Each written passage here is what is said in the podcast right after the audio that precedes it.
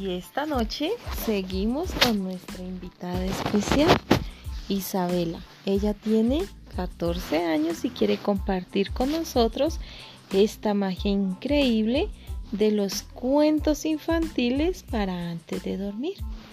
Y María Emilia ya está a punto de dormirse. ¿Empezamos? El príncipe y su rosa. En un reino lejano, gobernado por un rey justo y amable, tenía un hijo, el príncipe más valiente y encantador, decían algunos. Nuestro príncipe era querido por todos, y se decía que sería mucho mejor rey que su padre o su abuelo.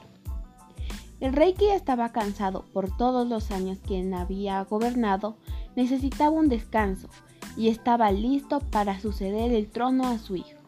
Pero antes de eso, debía conseguirle una esposa, por lo que organizó una fiesta donde todas las princesas y muchachas casaderas asistirían. Pero el príncipe sabía que muchas jovencitas estaban dispuestas a casarse con él por ostentar el trono y ser futuras reinas, tener joyas y una vida más acomodada. Además, él tenía un secreto, un jardín secreto, que había pertenecido a su madre y a su abuela. En su jardín había todas las plantas del mundo, y bajo el sauce llorón había una sola rosa, esa flor que más amaba el príncipe. Oh, mi querida rosa, cuánto me gustaría que fueras de carne y hueso. Pero la rosa solo danzaba al compás del viento. Ella era la envidia de todas las flores del jardín. Cuando llegó la noche del baile, el príncipe salió al balcón y una estrella fugaz y pidió que la rosa tuviera vida. Donde la rosa se encontraba, el sauce llorón la cubrió con sus ramas caídas y con magia de estrella fugaz. La rosa cobró vida, se convirtió en un imán, tez blanca, cabello castaño como sus espinas, y vestía un vestido frondoso de color rojo como sus pétalos.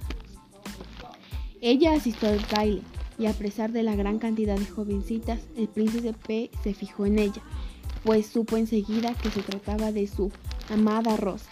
El príncipe se, casó con la rosa y juntos gobernaron el reino y el jardín. Y colorín colorado, este cuento se ha terminado. Y el que se queda acostado se queda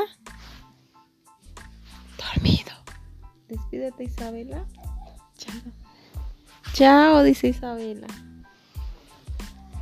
Gracias, amiguitos. Cantar una canción